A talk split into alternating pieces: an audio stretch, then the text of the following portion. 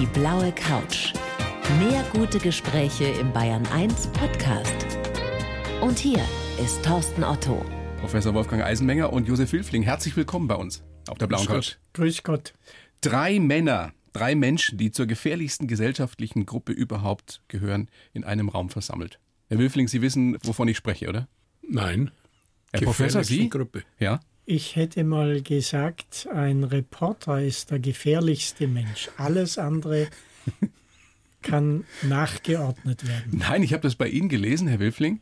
Ehemänner sind, was Ja. Tötungsdelikte betrifft, die gefährlichsten. Wir drei sind Ehemänner. Ja, Richtig? wenn man von den Täterkreisen spricht, äh, ist es richtig.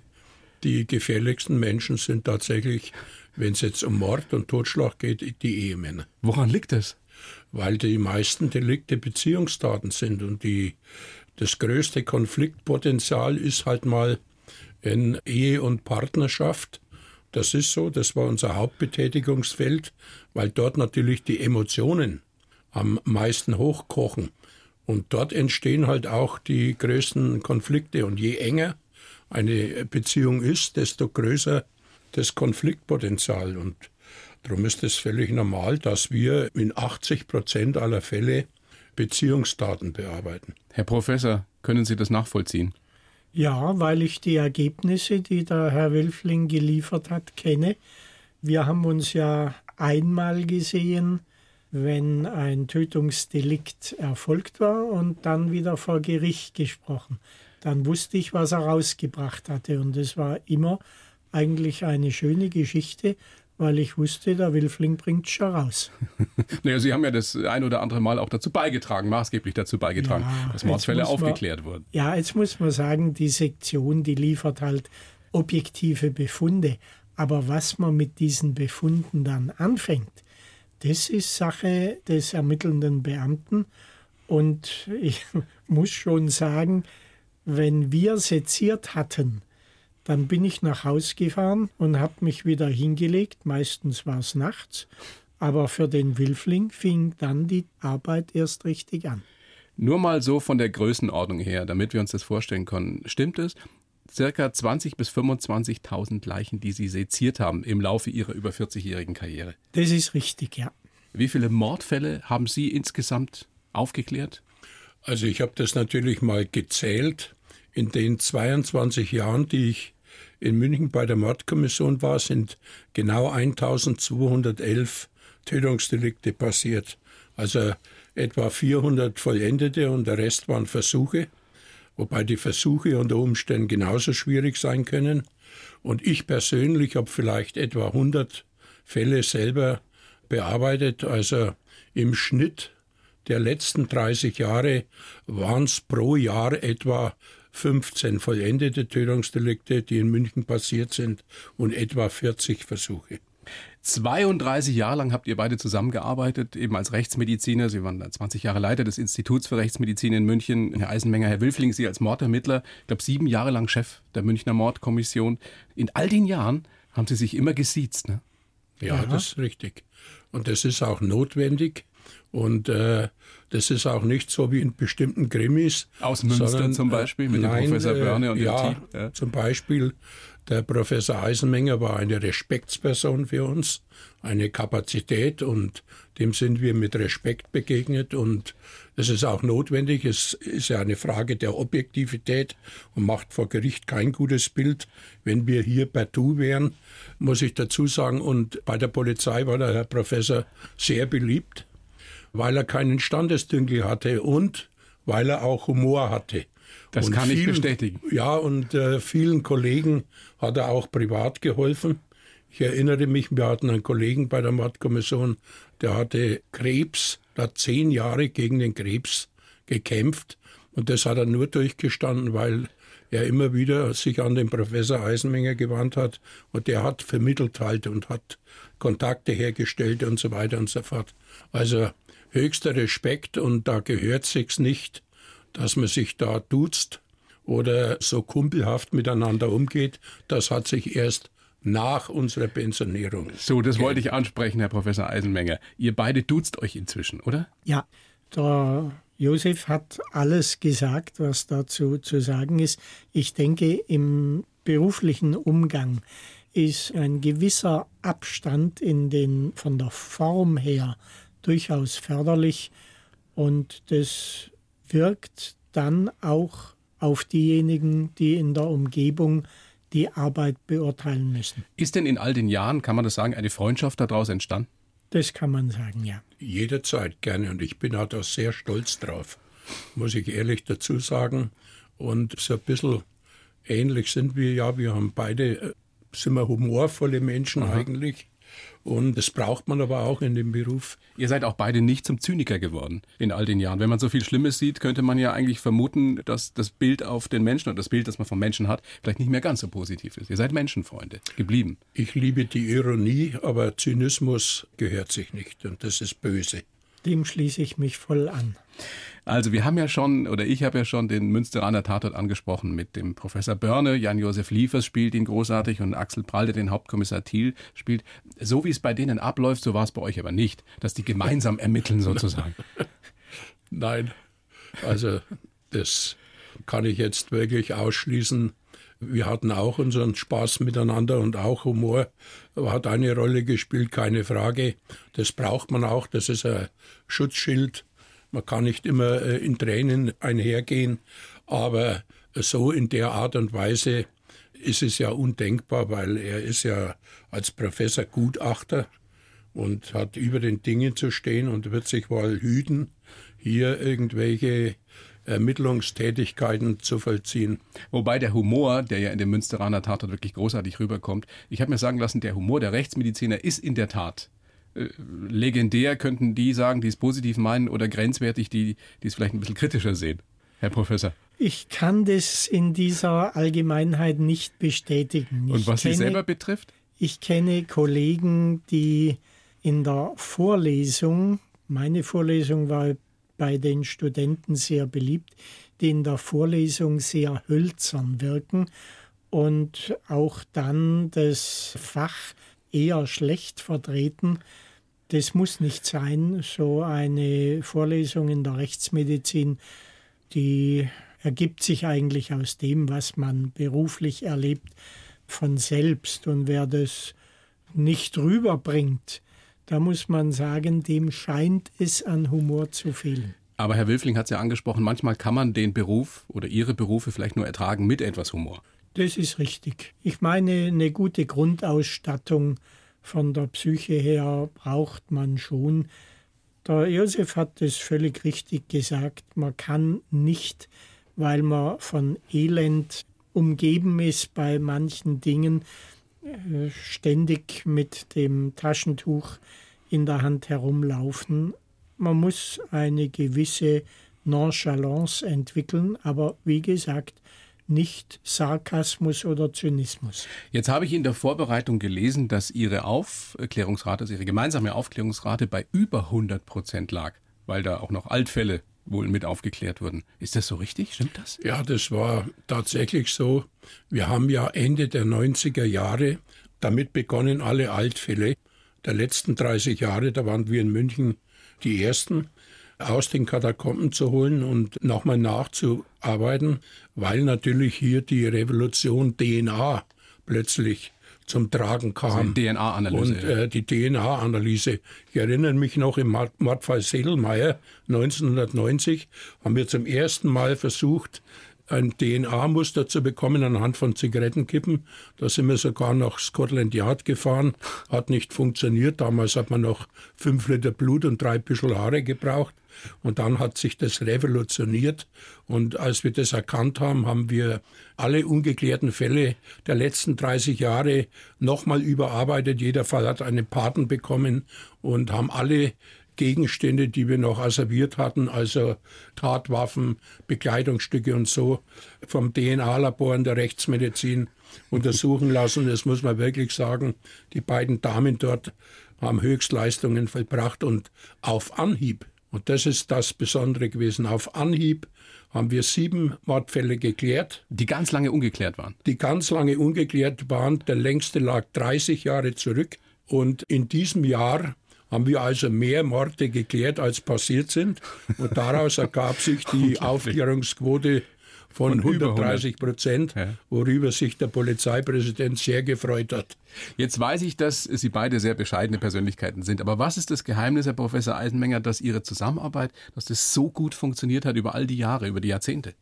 Wenn man sich gegenseitig so gut kennt und das Vertrauen in den anderen hat, ohne dass man nachtarocken muss, man weiß, der macht seine Arbeit gut, das ist eine Grundlage gegenseitiges Vertrauen und die Hoffnung in die Fähigkeit des anderen. Ich glaube, besser geht's nicht.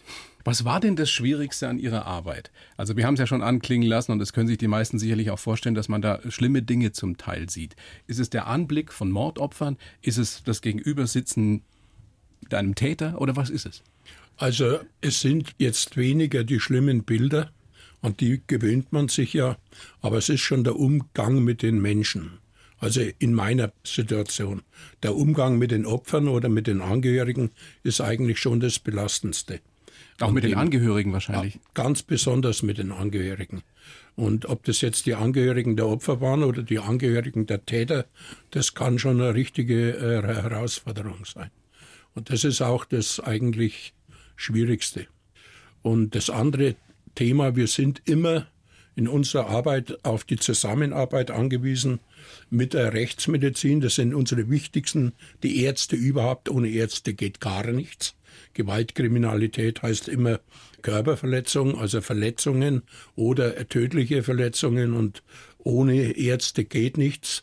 Die beurteilen schließlich das und das war immer der Beginn, die Obduktion die Informationen, die man vom Rechtsmediziner bekommt. Die Professor Eisenmenger dann oft gemacht hat. Die dann äh, der Professor macht und wenn dann das Urteil am Ende lautete, die Zusammenfassung, die berühmte, anatomisch nicht nachweisbar, dann wurde es natürlich auch für uns schwierig. Ja. Jetzt, jetzt glauben ja viele, dass ein Rechtsmediziner immer nur mit Leichen zu tun hat. Das ist ja gar nicht so. Sie haben ganz viel auch mit noch überlebenden Opfern natürlich von Gewaltverbrechen zu tun gehabt. Wie schwierig oder beziehungsweise was war für Sie das Anstrengendste in Ihrer Tätigkeit? Ja, das ist schwer jetzt in einem Satz zu fassen. Wir haben ja sowohl Opfer von häuslicher Gewalt zu untersuchen, wie auch Opfer von sexuellem Missbrauch. Und häufig spielt es ineinander, äh, dass beides beurteilt werden muss. Und der sexuelle Missbrauch, das ist natürlich etwas, wo man sich vielleicht als Frau leichter tut, weil die Frauen als Untersucher sensibler sind als ein Mann wenn es um kindliche Scham geht zum Beispiel.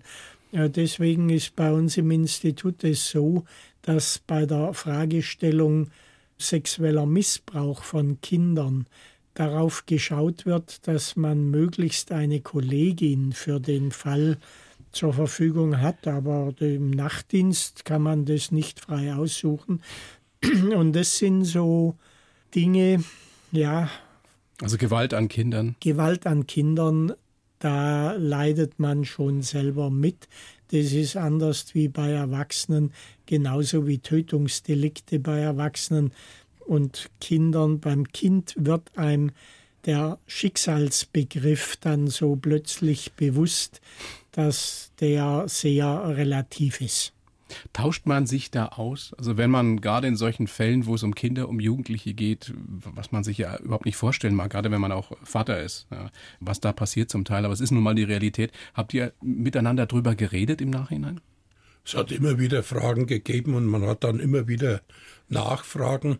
Wir haben ja die Ermittlungen zu führen, wir führen die Vernehmungen durch und da muss man natürlich jetzt auch mal nachfragen, stimmt denn das alles?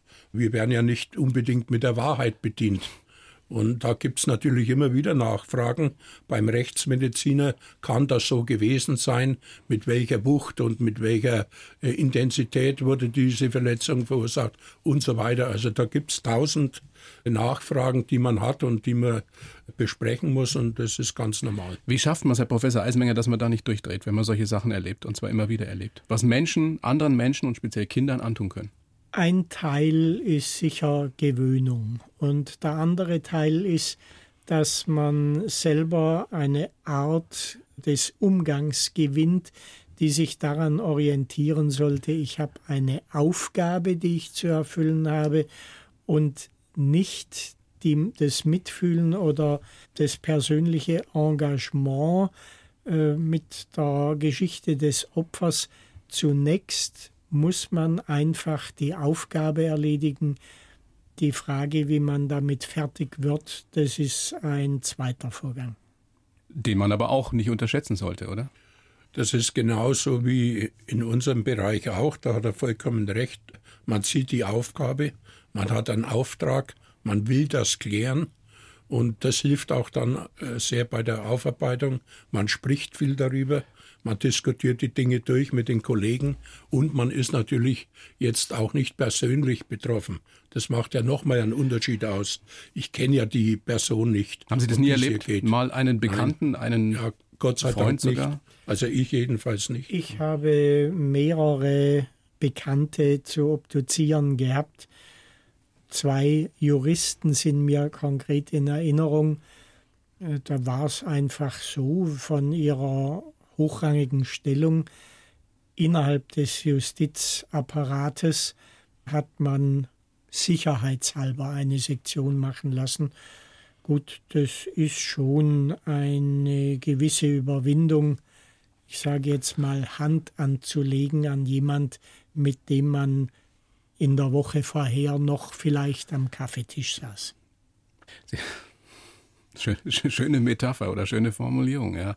Kann man sich kaum vorstellen, wenn man das nie gemacht hat. Herr Wilfling, Sie haben es vorhin angesprochen, Verdächtige zu vernehmen war ja auch ein Hauptteil Ihrer Arbeit. Sie galten als ein Experte, als ein Spezialist dafür, haben ein unglaublich spannendes Buch darüber geschrieben, Geheimnisse der Vernehmungskunst. Können Sie das in einem Satz sagen? Äh, was macht die Kunst aus, wirklich aus jemandem was rauszubringen, was er eigentlich ja nicht sagen will? Die Schwierigkeit, Kunst ist ja auch irgendeine Verrichtung, die besonders schwierig ist. Und ich glaube, es gibt nichts Schwierigeres, als mit einem Menschen, der ein schweres Verbrechen begangen hat, dem eine hohe Strafe droht, mit dem zu kommunizieren und zu versuchen, dass er sich öffnet. Das ist schon ein sehr schwieriger Vorgang. Das heißt, da geht es darum, dass man ein gewisses Vertrauen auch aufbaut zu dem Verdächtigen, zu dem Beschuldigten. Das ist sinnvoll, ja. Denn niemand wird sich gegenüber jemanden öffnen, wo er Verachtung spürt oder der ihm nicht kompetent vorkommt oder link oder dem er nicht traut oder der ihm unsympathisch ist. Da wird sich keiner öffnen. Also ist es schon wichtig, dass man einen gewissen Draht herstellt und eine gewisse Vertrauensbasis aufbaut. Ist es wie im richtigen Leben, wenn man zu jemand ein Vertrauen, eine Basis aufbauen will, dass der Einstieg so entscheidend ist? Der Einstieg ist ganz entscheidend. Und den muss aber jeder in jedem Einzelfall herausfinden, weil es gibt nichts komplizierteres als den Menschen in seinen all seinen Facetten. Professor Eisenmenger Und, nickt. Ja. Äh, das ist die schwierige, wie steige ich ein, wie nähere ich mich dem, wen habe ich vor mir. Da hilft natürlich die Erfahrung am allerbesten. Unser wertvollstes Kapital ist die Erfahrung weil alles, was sich irgendeiner ausdenkt oder geplant hat, habe ich irgendwann schon mal erlebt. Wie ist es denn? Ich habe jetzt da einen ähm, klassischen Gewohnheitsverbrecher sitzen, der schon zigmal irgendwie auch im Knast war und so ein richtig harter Typ. Wie, wie, wie sind ich, Sie an den rangegangen? Dann weiß ich, dass der zu einer gewissen Kategorie gehört. Man kann einen Sexualmörder nicht mit einem Raubmörder vergleichen. Die ticken völlig unterschiedlich. Und wenn jetzt so einer vor mir sitzt und die Arme verschränkt, dann brauche ich nicht mit der Seelenmassage Massage zu kommen oder mit der Beichtvatermethode oder was es da alles gibt, sondern da muss ich eben genauso sachlich bleiben und ihn mit Fakten konfrontieren. Andere Möglichkeit gibt es nicht. Gibt es das, was man in Krimis ja immer wieder sehen kann, dieses Good Cop, Bad Cop Spiel? Also der eine ist der Gute, der andere ist der Harte? Ja, also so wie auf dem Theater nicht. Aber es kann natürlich sein, meistens sind es ja zwei Beamte, die einen Beschuldigten oder einen Tatverdächtigen vernehmen. Und da kann es schon sein, dass der jetzt mit dem einen besser auskommt als mit dem anderen. Und es kann auch passieren, habe ich auch erlebt, dass der dann sagt, mit Ihnen rede ich, aber mit Ihrem Kollegen rede ich nicht. Und da ergibt sich das von selber. Das Vernehmungsklima bestimmt ja immer der, der vernommen wird. Aber jetzt das krasse Good Cop, Bad Cop, da müsste man ja Schauspieler sein. Also ich könnte das jetzt nicht stundenlang durchhalten und den Bösen spielen oder den Guten, das ist schwierig. Herr Wilfling, Sie hätten jetzt sehen müssen, wie Professor Eisenmenger Sie gerade von der Seite angeschaut hat und wie er gegrinst hat. Was ist das? Warum haben ihm die Leute so viel erzählt, obwohl sie es gar nicht wollten? Ja, ja jetzt ich, vorsichtig. Ja. ich denke, er ist vom Leben geprägt so, dass er relativ rasch erfasst, wer sein Gegenüber ist und in der Lage ist, darauf einzugehen. Also ich bin auch heute noch begeistert über das, was er bei dem Serienmörder David herausgeholt hat. In Regensburg war das, das ne? war ein Mann, der nachgewiesen sieben, aber möglicherweise noch mehr Tötungsdelikte begangen hatte oder bei jemand, der zunächst hart gesotten war, ein Polizeibeamter, der in einer Nacht gleich zwei Personen vom Leben zum Tode befördert hatte, der selber als Polizeibeamter natürlich eine gewisse Erfahrung hatte über den Umgang bei einer Vernehmung und was der Josef da geleistet hat, das finde ich einfach phänomenal. Dieser Serienmörder, den Sie gerade angesprochen haben, stimmt es, dass der Ihnen aus dem Gefängnis zehn Jahre lang Karten geschrieben hat? Ja, die Briefe habe ich heute noch daheim. Die habe ich mal aufgehoben. Oh. Der hat jahrelang an Ostern, an Weihnachten immer aus Straubing Karten geschrieben an die Dienststelle. Lieber Herr Wilfling, herzlichen Glückwunsch oder äh, schöne Weihnachten oder Ostern. Boah, da kriege ich Gänsehaut, hey. Vielen Dank für die faire Behandlung. Viele Grüße an Ihr Team. Also das kam immer regelmäßig jahrelang. Wie ist es, wenn man so einem Mann in der Vernehmung gegenüber sitzt? Also gibt es das Böse? Kann man das Böse sehen? Bei dem nicht. Das war ganz freundlicher, höflicher, ausgesprochen höflicher, netter Mann der wenn Nachbar gewesen wäre, hätte man mit dem einen guten Kontakt gehabt. Aber Serienmörder, und, wie gesagt. Äh, Serienmörder. Und äh, diese Persönlichkeit, die, die muss man natürlich erstmal erarbeiten. Aber wir sind wunderbar miteinander ausgekommen. Und ich glaube, der Grund war oder der Knackpunkt war, dass ich ihn nicht unter Druck gesetzt habe. Aber er wollte, wollte er gestehen irgendwann? Nein, die Absicht, also das will keiner. Naja, es kann ja sein, dass der Druck auf einen Mörder dann irgendwann so groß wird, dass er sagt, ich, ich will mir das jetzt von der Seele reden. Also es war so bei ihm, dass er erstmal natürlich gelogen hat und das alles ja. bestritten hat. Das ist ganz normal. Das macht jeder Täter. Ich kenne keinen, der gleich mit fliehenden Fahnen kommt und sagt, ich war's. Und dann natürlich, wenn man das weiß, dass er lügt oder lügen wird, kann man sich darauf einstellen. Dann wurde er eben mit Fakten konfrontiert. Und das waren Fingerabdrücke und dann hat er wohl gesehen, dass er jetzt mit dem Rücken zur Wand steht. Und er hat sich wohl entschlossen, diese Geständnisse abzulegen. Auf Anhieb an dem ersten Tag gleich drei. Eigentlich wollten wir nur einen Mord klären. Wir hatten Fingerabdrücke und dann kamen wir zurück und dann hat er den schönen Satz gesagt, aus heiterem Himmel, also gut, die Frau sowieso habe ich umgebracht und noch zwei weitere Damen, aber das waren dann alle. Aber die in meinem Haus, die Frau Steindl, die habe ich nicht umgebracht. Und genau die hat er natürlich auch umgebracht. Aber im Endeffekt hat er dann sieben Morde gestanden. Ah, wie kann man denn sowas über Jahrzehnte machen? Ja, es ist ja auch interessant. ja, das stimmt, das ist die Faszination des Grauens. Herr Eisenmenger, bei Ihnen lagen dann zum Teil, um jetzt wieder auch ernsthaft zu werden, wie es zu dem Thema passt, lagen dann die Opfer auf dem Tisch. Wenn man ähm, eine Leiche seziert, hatten Sie das Gefühl, da, ich weiß nicht, wie ich es formulieren soll, da, da, ist noch sowas wie Seele drin oder ist es nur ein, ein leerer Körper, der da vor Ihnen lag? Ja, ich muss es einfach so sagen, es ist ein leerer Körper. Wenn ich mich mit der religiösen Problematik oder mit der Frage Seele beschäftigen würde, dann könnte ich den Beruf ja schwerlich ausüben. Das ist eine Frage der Anatomie und der Pathologie und das geben wir weiter an die Kriminalistik, die dann aus unseren Befunden die notwendigen Fragen formt und das ist eigentlich dann der entscheidende Punkt. Wir liefern ja objektive Kriterien, Die Wertung, da muss man im Kontakt bleiben. Wenn dann eine Aussage eines Verdächtigen vorliegt, wie es der Josef gesagt hat, kann das in dieser Form stimmen oder muss man da nachbohren und wenn ja, in welche Richtung? Das ist die Sache der Kriminalistik. Und wenn man mal sieht, wie gut es zum großen Teil oder eigentlich immer mit euch beiden funktioniert hat, den Mordfall an dem Modezar Rudolf Mooshammer, habt ihr innerhalb von zwei Tagen aufgeklärt, richtig? Das ist richtig, ja. Das kann man so sagen, ja. Das war unser großes Glück. Das Denn war, hat, äh, ja. Das war ein Riesenrummel. Ich meine, da erinnert sich noch jeder dran, der jetzt, glaube ich, über 30 Vor allem ne? muss man sagen, wenn das mehr als einen weiteren Tag gekostet hätte, hätte der Fall zwar geklärt werden können, aber der Täter wäre nicht mehr fassbar gewesen. Das ist eine Frage auch des richtigen Zeitfensters gewesen, dass dieser Fall geklärt werden konnte.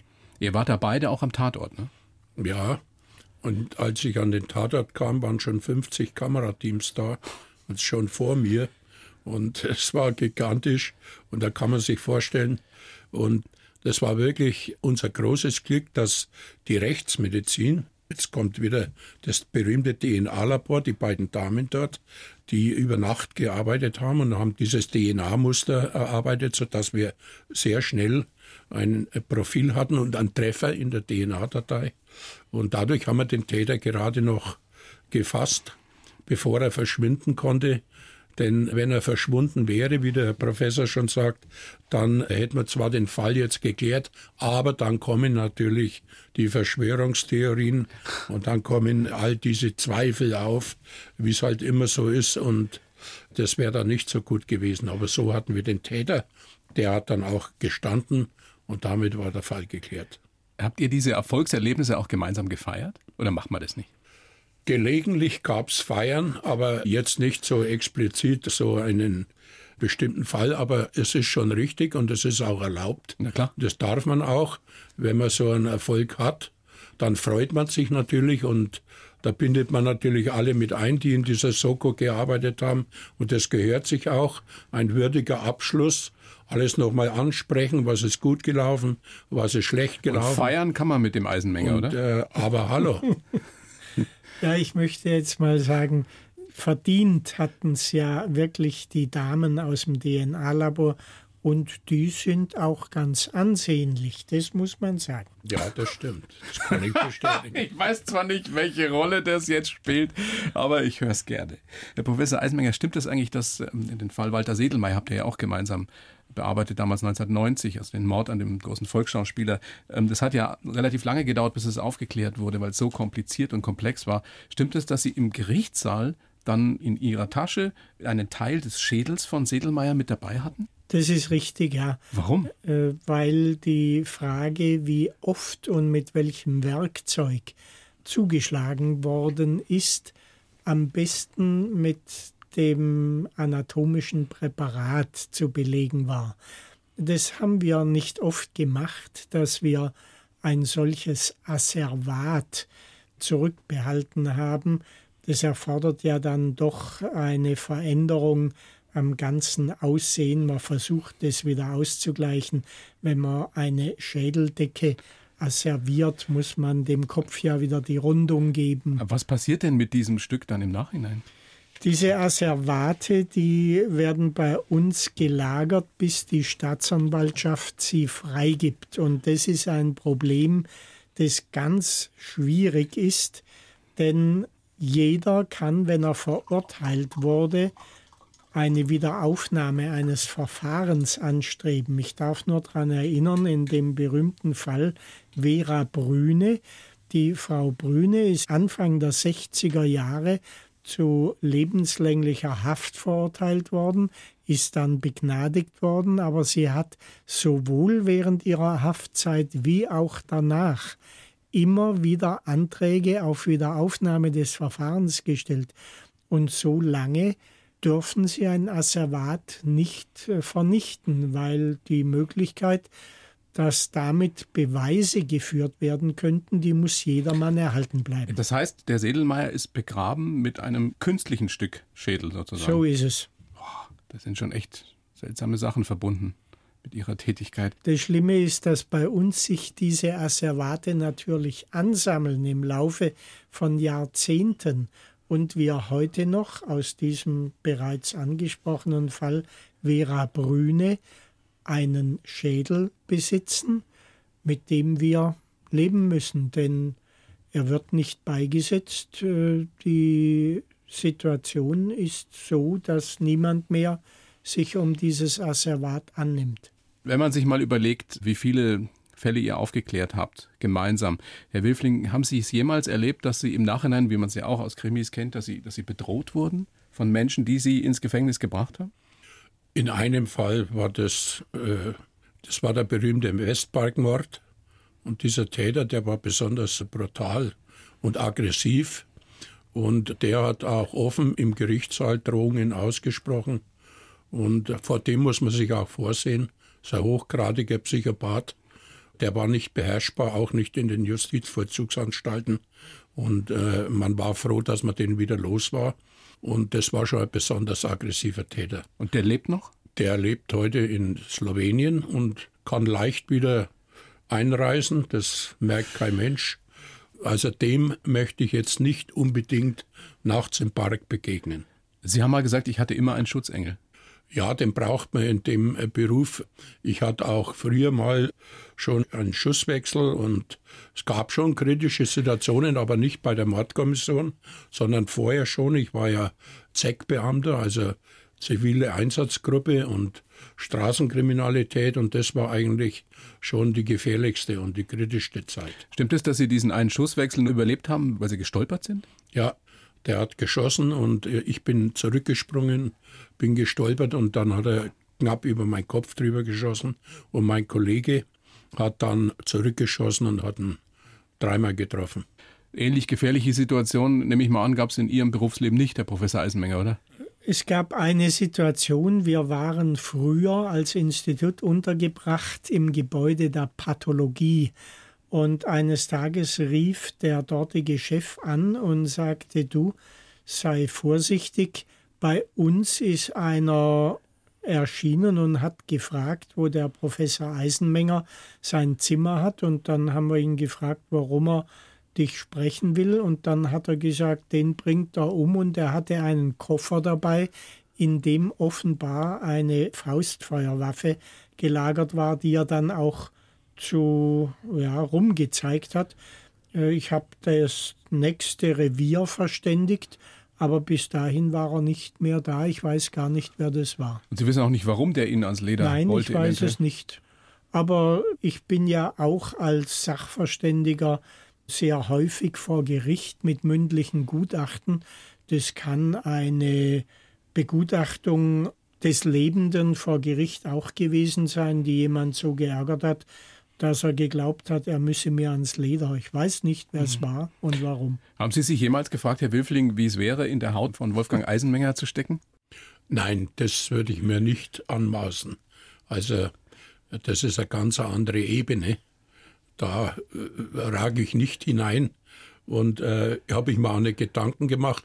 Natürlich denkt man auch, wenn man bei der Obduktion, wir waren ja immer dabei bei den Obduktionen, ob ich das jetzt auch so schaffen würde mit dem Schnitt oder. Auch mit dem äh, Geruch, oder? Allein. Der Geruch war bei mir immer das Schwierigste, muss ich ehrlich sagen. Es, das Visuelle war nicht so tragisch. Also, das ist eine Operation am toten Körper. Und das war also nichts, was mich jetzt da schockiert hätte. Das konnte man gut sehen, war auch hochinteressant, muss man natürlich schon sagen, wenn man das erklärt bekommt, wenn man mal sieht, wie so ein Herzinfarkt aussieht, den man immer so monströs sich vorstellt und dabei ist es ein winzig kleiner Pfropfen. Also da gab es wirklich Interessantes, was man auch gerne äh, dazugelernt hat. Waren Sie Aber dabei bei der Obduktion von Franz Josef Strauß? Nein, da war ich nicht dabei. Das haben Sie ja auch gemacht, Herr Eismenger. Ja, das war in Regensburg, also außerhalb des Zuständigkeitsbereichs von München. Die Gründe waren auch so, dass man als Begründung für die Öffnung der Leiche von Franz Josef Strauß keinen Verdacht auf eine strafbare Handlung hatte, sondern dass man einfach Klarheit haben wollte bei diesem überraschenden Todesfall, was dem zugrunde lag. Wären Sie gerne mal einen Tag lang, eine Woche lang bei der Kriminalpolizei gewesen, Mordermittler? Nein, das kann ich nun nicht sagen. Vielleicht fehlt mir die Sensibilität, die der Josef entwickelt hat. Äh, für andere dann, ich weiß nicht, ob ich ein guter Vernehmer gewesen wäre. Ich habe mich Doch. beschränkt. Doch, glaube ich schon. ich habe mich beschränkt auf die Materie. Gibt es denn Bilder in all den Jahren, die immer mal wieder hochkommen noch, die man nicht vergessen kann? Manche, ja, die trägt man sein Leben lang mit sich rum. Das ist klar, die prägen sich ein und die könnte ich heute noch genau minutiös wiedergeben. Die meisten vergisst man wieder, ganz klar, aber einiges prägt sich ein, was halt besonders schlimm war. Also den toten Sedelmeier, den sehe ich heute noch vor mir. Und äh, das war ja schrecklich entstellter Mensch, wenn man den vorher gekannt hat. Und äh, da gibt es schon einige oder die Köpfe, die wir ausgegraben haben im Fall unseres Polizisten, der zwei Menschen enthauptet in einer Nacht. Und dann gräbt man diese Köpfe aus, die er in einem Feld vergraben hatte. Und äh, das waren schon Anblicke, die man nicht so leicht wieder vergisst. Auch die, der Fall Ursula Herrmann, der ja wieder diskutiert wird auch gerade. Ne? Dieses ja. Mädchen, das in einer Kiste gestorben ist. Das, also ich, ich glaube, das kann sich überhaupt keiner vorstellen, wie, wie, wie solche Bilder oder was solche Bilder mit einem machen, oder? Also bei äh, uns ist es natürlich dann schon auch ein unglaublicher Motivationsschub. Das will man unbedingt klären. Das treibt einen äh, an. Das treibt einen wirklich an, weil jeder, der da steht und das sieht, sagt sich, den müssen wir klären. Äh, wir müssen den erwischen, der das gemacht hat. Aber dieser Fall und, ist bis heute äh, nicht aufgeklärt. Der Fall Ursula Herrmann. Ist geklärt, doch. Der doch. ist geklärt und der Täter ist verurteilt. Aber ja, also da muss man so sagen, dass die Vorwürfe, die erhoben werden von Seiten des Bruders der Toten, die wage ich nicht zu beurteilen. Es ist heute aus den Medien zu entnehmen, dass er vorträgt, neue Beweismittel an die Staatsanwaltschaft gegeben zu haben. Ich kann das nicht beurteilen. Ich war im Prozess in Augsburg damals und habe erlebt, wie der Täter, mutmaßliche Täter, sich gegeben hat und dass er die Tat bestritten hat, aber das ist man ja fast gewohnt. Herr Wilfling, was, was mich persönlich noch sehr interessiert, wie, wie wütend macht sie das oder hat sie das gemacht, dass man der Polizei ja im, im NSU-Fall zum Teil vorgeworfen hat, dass sie so auf dem rechten Auge zum Teil blind wäre? Was macht das mit Ihnen, wenn Sie sowas hören? Das hat mich wahnsinnig getroffen und hat mich auch wütend gemacht, weil es einfach nicht stimmt. Und man muss sich mal diesen ganzen Vorgang vorstellen, was das damals war. Keiner hat gewusst, keiner, dass es eine rechtsradikale Zelle gibt hier in Deutschland, die durch die Lande zieht und Leute umbringt. Das hat keiner gewusst. Hat kein keiner vorstellen können. Ja. Kein Politiker, kein Niemand. Wir waren die einzigen sogar, die natürlich auch daran gedacht haben. 2006 gab es eine Analyse von unserem Profiler Alexander Warn, der auch diese Überlegung angestellt hat. Aber es gab ihm keine Hinweise. Man muss auch mal die Frage stellen, warum haben wir denn die falsche Richtung verfolgt? Weil halt ein OK-Hintergrund, organisierte Kriminalität, war einfach am naheliegendsten. Und da gab es auch entsprechende Anhaltspunkte und Hinweise. Und für die andere Richtung gab es nichts. Wir haben 93 Tötungsdelikte von Rechtsradikalen analysiert, die seit 1990 passiert sind. Und da waren völlig andere Modus operandi. Also es gab bisher noch nie so einen Fall mit einer so eiskalten Tötung, wie es damals eigentlich bei Bader-Meinhof-Bande üblich war. Kennen Sie ihn so, dass er sich so langsam in Rage redet, dass er wütend wird, Herr Eisenmenger? Ja, kann ich schon sagen. Das äh, verwundert mich jetzt nicht. Man muss sich auch mal die Frage stellen, dass wir die falsche Spur verfolgt haben, ist das eine. Ich habe auch kein Problem damit, wenn jemand sagt, wir haben versagt. Aber nicht die kleinen Ermittler haben versagt, sondern das ist systemimmanent. Muss man auch mal dran denken. Habe ich auch offen angesprochen. Wir haben ja einen Zuständigkeitswirrwarr in Deutschland, das sollte man auch mal erwähnen. Absolut. Und wenn man sieht, was die Polizei, was speziell auch, auch Sie alles geleistet haben in Ihrer Karriere, ich, ich denke mir auch, dass es Sie unglaublich ärgern muss, wenn dann sowas rauskommt wie gerade diese paar Deppen bei dieser Spezialeinheit, die da auf WhatsApp antisemitische äh, Posts teilen. Ja. Was geht in den Köpfen vor? Ja, das möchte ich gar nicht beurteilen, wenn sich's als wahr erweist. Ja. Ich sage ausdrücklich, wenn sich das bestätigt, haben solche Leute bei der Polizei nichts verloren. Da brauchen wir gar nicht drüber reden.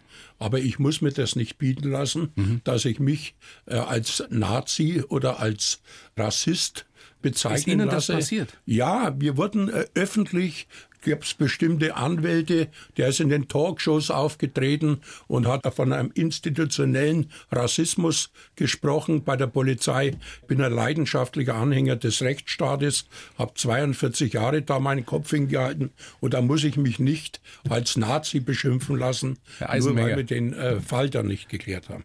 Ihr Freund braucht Hilfe, glaube ich, gerade. Nein, ich denke, das ist etwas, was ich nachvollziehen kann wenn sie sich die Nächte um die Ohren schlagen.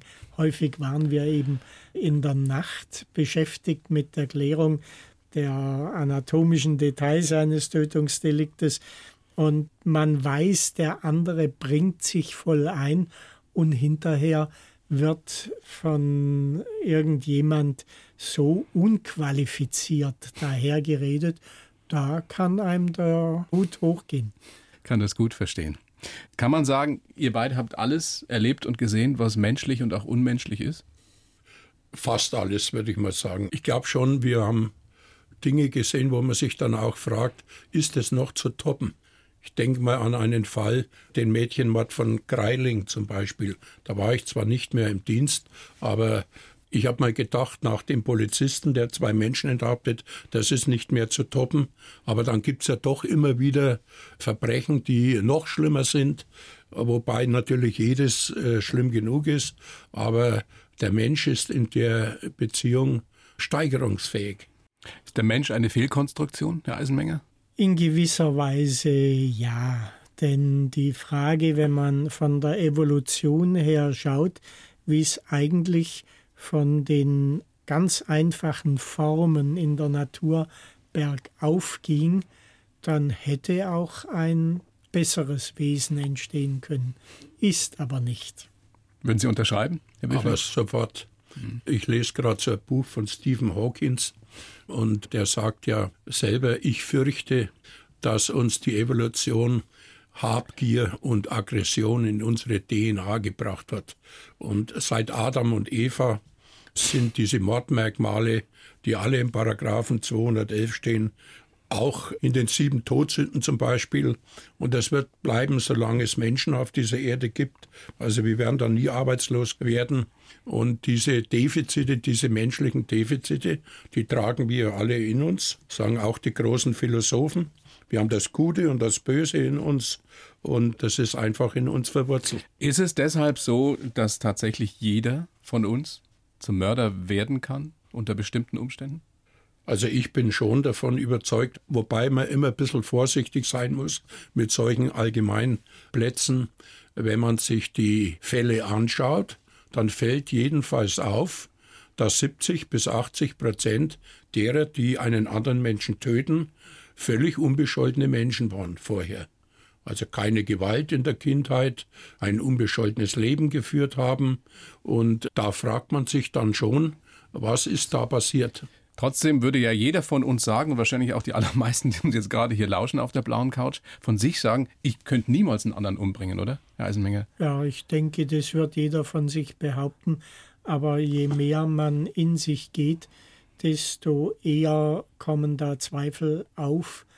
So gut hat sich kaum jemand in Griff, dass er in bestimmten Situationen, die man sich nicht ausdenken muss, entgleisen könnte. Und da würde ich auch für mich selber nicht die Hand ins Feuer legen, zu sagen, käme bei mir nie vor. Die Situation kann man sich nicht vorstellen, wo man dann doch entgleist. Muss uns das Angst machen? Nein, überhaupt nicht. Das ist äh, in unserer menschlichen Natur. Und ich habe nie einen Wörter kennengelernt, der gesagt hat, ich habe schon immer gewusst, dass das bei mir mal so weit kommt. Jeder hat immer gesagt, ich konnte mir das nicht vorstellen oder ich hätte nie gedacht, dass ich zu so einer Tat fähig bin. Und das hängt immer davon ab, jeder kann in eine Lebenssituation geraten, die er sich jetzt gar nicht vorstellen kann. Denken Sie mal an all diese Familientragödien, ja.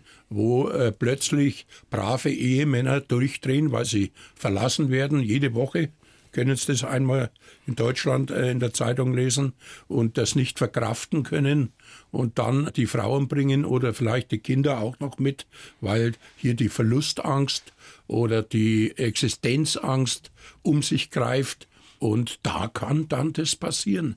Wenn man kein Ventil findet und keine Lösung findet, kann man hier so in eine Enge geraten, dass es dann eben passiert. Und das sind ja die meisten Fälle. Ja. So können wir jetzt nicht aufhören, meine Herren. Ich versuche mal jetzt einen positiven Dreh zu finden. Was ist das, ähm, das Menschenfreundliche, das Positive, was Sie nach über 40 Jahren als äh, Mordermittler und als Rechtsmediziner gelernt haben? Übers Leben, über die Menschen? Also ich habe eins gelernt. Wo viel Leid ist, ist auch immer viel Menschlichkeit.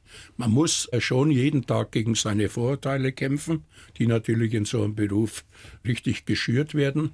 Aber was man gerne übersieht, wenn das Leid dominiert, das ist ja dann immer im Vorgrund. Es gibt auch immer sehr viele Menschen, die da sind und helfen, ihre Hilfe anbieten, ob das jetzt Nachbarn sind, Freunde sind oder Organisationen wie der Weiße Ring oder so ähnliches. Also wo viel Leid ist, ist auch immer viel Menschlichkeit und es gibt immer noch mehr anständige und brave Menschen als böse Verbrecher. Gott sei Dank. Herr Eisenmenger, was haben Sie gelernt? was ich Sie gelernt, weitergebracht hat. dass man sich an den kleinen Dingen des Lebens auch schon freuen sollte. Schauen Sie raus, die Sonne scheint. Wenn Sie jetzt durch München schlendern, aufmerksam sehen Sie so viel Positives. Ich denke, das ist ganz wichtig, dass man die Umwelt um sich herum wahrnimmt und mit sich selber, Stichwort Gesundheit, zufrieden ist. Was für ein schönes Schlusswort von Ihnen beiden. Ich bin ein bisschen traurig, dass Sie nicht mehr im aktiven Dienst sind, sozusagen. Ich habe das Gefühl, dann wäre München, dann wäre Bayern noch ein bisschen sicherer. Aber Ihre Nachfolger, die werden das schon auch gut machen.